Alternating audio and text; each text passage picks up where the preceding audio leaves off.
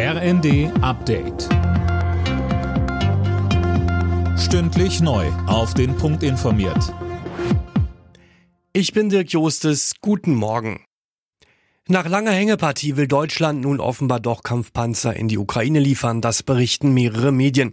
14 Stück sollen es zunächst sein. Kanzler Scholz wird zu dem Thema heute auch im Bundestag befragt werden.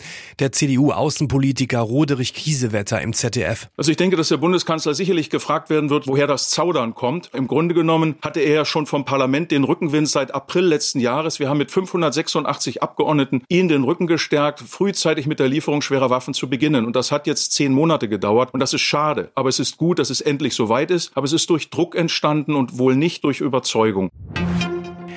Am Berliner Flughafen werden heute vermutlich alle Starts und Landungen von Passagiermaschinen gestrichen. Verdi hat die Beschäftigten zum Warnstreik aufgerufen. Die Gewerkschaft fordert 500 Euro mehr im Monat bei einer Laufzeit von einem Jahr. Um die 35.000 Passagiere könnten heute auf ihren Koffern sitzen bleiben, so Sabine Deckwert vom BER. Und mit Blick auf morgen sagte sie, Passagiere sollten sich auch am Donnerstagvormittag auf Verzögerungen einstellen. Wir tun natürlich alles, dass es äh, so bald wie möglich einen normalen Flugbetrieb wieder gibt.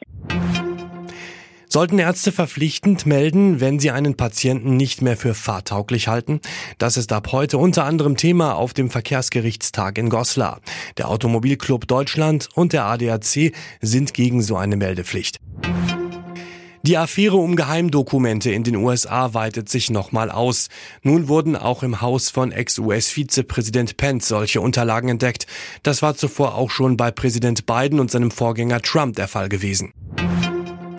Der FC Bayern bleibt in der Fußball-Bundesliga auch im zweiten Spiel des neuen Jahres ohne Sieg. Dank eines Last-Minute-Tores kam die Münchner zu Hause gegen Köln immerhin noch zu einem 1 zu 1.